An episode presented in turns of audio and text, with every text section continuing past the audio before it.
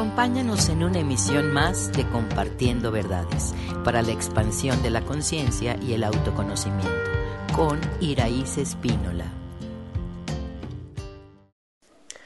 ¿Qué tal nuevamente? Compartiendo Verdades, aquí con ustedes para poder promover el bienestar, el enfoque mental correcto, y salirnos un poquito de toda esta dinámica en donde queremos evitar sentirnos mal y buscar sensaciones a través de experiencias que al final del día son nocivas. Hoy estoy aquí con María. María eh, me va a acompañar a formar esta información, esta cápsula para todos ustedes con la intención de que conozcamos puntos de vista, preguntas y situaciones que seguramente le pueden ayudar a mucha gente. María, ¿qué tal? Muy buenos días, ¿cómo estás? Buenos días, eh, muy bien, gracias. Eh, bueno, yo te quiero hacer unas preguntas. Cuéntanos. Eh, la primera es sobre las crisis existenciales. Muy bien, qué buena pregunta. Mira, Justamente las crisis existenciales se dan cuando no entiendo para qué es la vida, este, vivo en el sufrimiento, en el estrés constante, porque el enfoque se basa en lamentos del pasado, en mantener rencores, en sentir que la vida no tiene sentido porque yo no le estoy dando el valor que tiene. Entonces, una persona sufre cuando ve lo que falta, una persona se estresa cuando todo lo que le corresponde dentro de la dinámica humana lo hace con dolor o con enojo, con frustración. Y de ahí que, bueno, pues mucha gente no le encuentre sentido y sea muy fácil evadirse justamente a través de, de a lo mejor drogas, alucinógenos. Hoy se venden en el mundo como eh, plantas medicinales lo que en realidad son tóxicos increíbles para el cerebro, que no llevan a otra cosa más que a un daño neuronal, más que a una situación de desajuste vibratorio y por supuesto la desconexión del alma al cuerpo y del alma a la luz.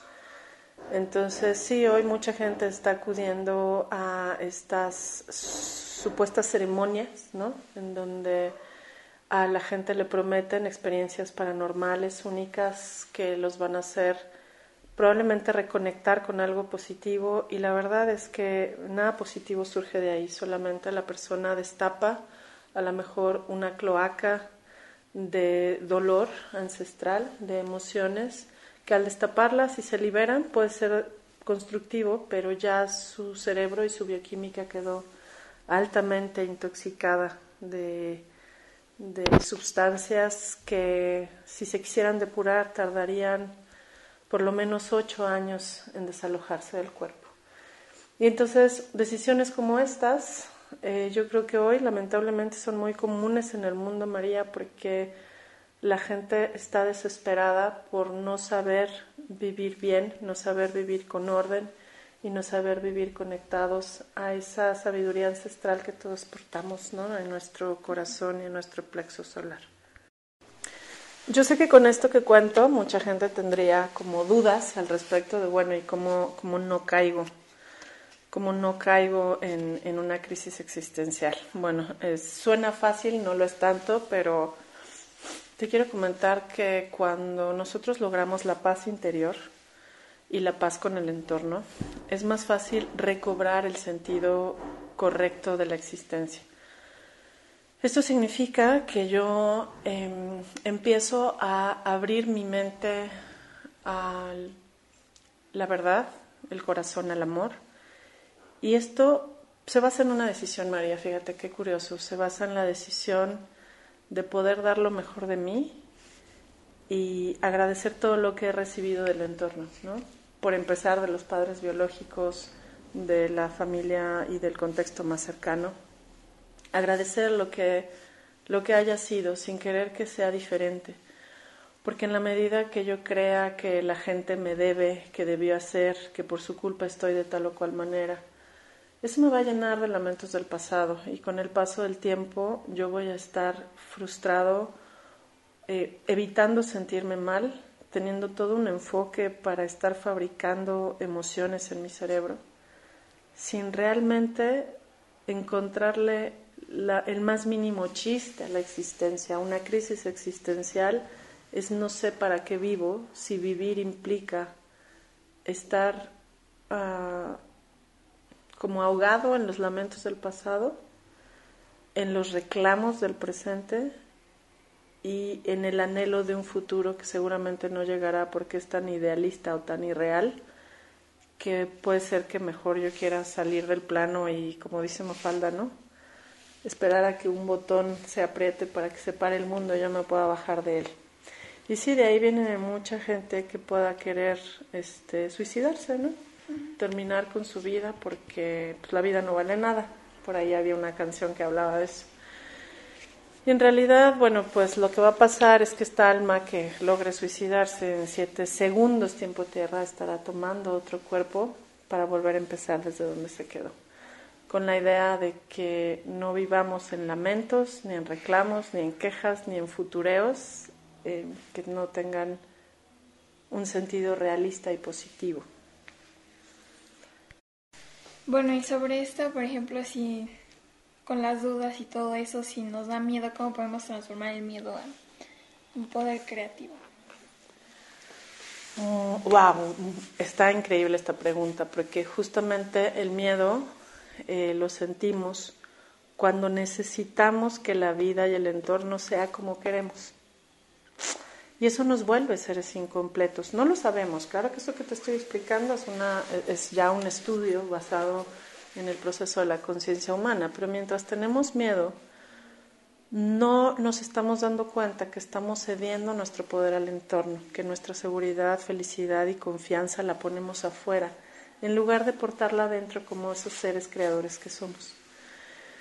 Entonces el miedo es el miedo a no tener lo que yo quiero en la vida, ¿no? Entonces si a lo mejor yo quiero una mamá amorosa, o yo quiero un papá que escuche, o yo quiero un hermano respetuoso, y justamente elegí para esta vida un hermano burlón, un papá que tiene problemas hasta de oído, ¿no? Y una mamá que es súper ruda, ¿sí? Entonces, si yo necesito que estos cuatro personajes, que son los que más me circundan, sean diferentes, solo ese pensamiento me va a llenar de miedo. Entonces tú me dirías, oye, pues entonces es el cuento nunca acabar, porque pues no vamos a dejar de tener miedo. No, sí. Cuando tú aceptes que esa mamá ruda es perfecta, cuando aceptes que ese hermano burlón es perfecto, ese papá que no escucha es perfecto para tu evolución. Cuando sepas que eso es perfecto para tu evolución, no para tu ego, no para las pleitesías de la mente, sino para la evolución y el desarrollo de la madurez del alma. Para eso sí es perfecto. Entonces dejamos de tener miedo cuando vemos un mundo perfecto y deseable. Y deseable porque sabemos que si es como es, es que es perfecto para crecer y madurar. Y entonces ya no tenemos miedo. Entonces fluimos con lo que no podemos cambiar y cambiamos lo que sí nos toca cambiar, ¿no? Bueno, entonces, el que tú quieres cambiar lo de afuera eh, y no aceptar que tú lo creaste y es perfecto, eso hace que te entre un miedo. Exactamente, exactamente, María. Así que yo lo que les recomiendo a toda la gente que nos escucha, es que pueda observar todo lo que le disgusta de su entorno. Y a lo mejor pueden ser muchísimas cosas. Entonces me estoy dando cuenta que yo vivo con una actitud displicente. Nada me gusta. A lo mejor pocas cosas me gustan. Hay otras cosas que me disgustan y hay gente que nada le gusta. Entonces, mientras más extendida la actitud o la postura o el enfoque displicente, más autotortura en la vida. Y entonces, claro, yo no voy a querer una vida en donde me estoy autotorturando. Lo que no sé es que me autotorturo por esta visión y por esta actitud. ¿Y qué pasaría si la cambio? Si yo cambio esa actitud, en donde digo, ok, este es mi entorno, esta es mi realidad, este es mi género, este es mi cuerpo, esta es la ciudad, el país, eh, las circunstancias que mi ser eligió para experimentarse en este plano bajo estas circunstancias.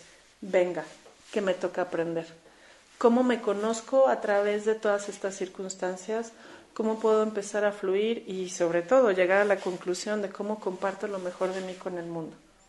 Eso sería como el regalo más grande que alguien se puede hacer adaptarse a lo que no puede cambiar, agradecer lo bueno que hay y confiar en que es perfecto para tu evolución. A veces sonaría demasiado idílico y fácil, pero si tan solo pudiéramos tomar por unos segundos un, un enfoque así, o tener como este esfuerzo y esta reubicación mental, créeme que las crisis existenciales no existirían y que hoy por hoy no habría nadie que tuviera esta tentación y esta tendencia a suicida, porque entonces sí estaríamos encontrándole el sentido a la vida y tiene cuatro, te los recuerdo, porque yo sé que alguna vez los escuchaste. El alma viene a experimentar y a conocerse a través de lo que no es y en la vida el alma requiere manifestarse con ese poder creativo y resolutivo. Entonces imagínate las personas que les choca tener experiencias con las que deciden no poder. Están llenas de miedo. Em, que están renuentes a conocerse y que creen conocerse y que creen que lo que hacen, lo que piensan y lo que viven están bien y no quieren cambiar. Es decir, se vuelven inflexibles. La gente que le choca hacerse cargo de sí mismo y de su creatividad y a lo mejor no le gusta trabajar o no le gusta estudiar o no le gusta hacer nada y peor, la gente que si tiene un problema le choca resolver y se siente con autocompasión porque tiene solo que resolver algo. Ahí es cuando la crisis existencial viene y cuando es totalmente doliente la vida. Y desde ahí, pues lo único que vas a hacer es que este viaje sea súper torturante y que realmente nunca se le encuentre el sentido. Y ojalá que la gente que pueda escuchar esto tenga, ¿no? Por unos segundos la intención de decir, ah, o sea, solo si cambio mi enfoque y mi actitud, mi vida y el viaje entero se transforma, sí. Y si no es algo mágico, es un proceso que cada quien vive en la medida en que sea humilde para aceptar la verdad. Ok, y sobre esto, por ejemplo, las personas piensan mucho en el futuro, entonces todo el tiempo se preocupan por esto y por qué. ¿Por qué pensamos mucho en el futuro? El futuro nos llama cuando tenemos anhelos o cuando sustituye un presente que no nos gusta, ¿sabes? En el presente si hay algo que no quieres, que se llama problema, o si no hay algo que quisieras, que se llama un sueño. Como no lo puedes tener en el presente, lo postergas hacia un evento, ¿no? Por ejemplo, si en algún momento quieres hacer un viaje, ¿pero por qué quieres hacer un viaje? ¿Porque no quieres estar donde estás? ¿O porque em, quisieras vivir algo que no puedes vivir donde estás? Entonces, tu mente empieza a ser absorbida por un tiempo que no existe. Mira, los maestros de, la sabiduría más grande nos dicen que ni el pasado ni el presente, este, perdón, ni el pasado ni el futuro existen como tal. Solo existe un presente continuo y es el único tiempo que realmente tenemos. Y suena ya muy desgastada la idea de estar aquí y en el ahora, pero realmente la mayoría de las personas no entienden qué significa, ¿no? Cuando yo voy al pasado y recuerdo algo del pasado es para que sea útil para el presente. Pero imagínate la gente que se acuerda de todas sus tragedias y que se pone lamentosa y melancólica porque empieza a recordar todo lo que sufrió, todo lo que faltó, todo lo que hubo, o todo lo que fue bueno y ya no está también, ¿no? Y a lo mejor empiezan a recordar la presencia de un ser querido que ya cerró su ciclo corpóreo, y hay un gran lamento.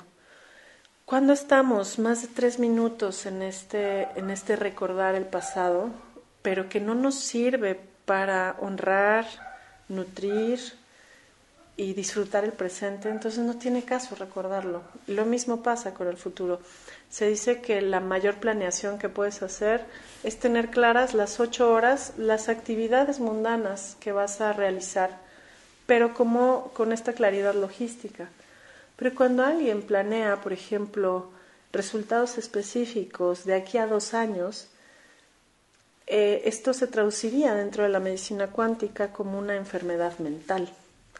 Se dice que una mente que planea resultados específicos es una mente enferma, que está desconectada de su luz y su sabiduría y está absorbida por la mente ego, que quiere resultados banales específicos en los que deposita su bienestar en un futuro que nunca llega.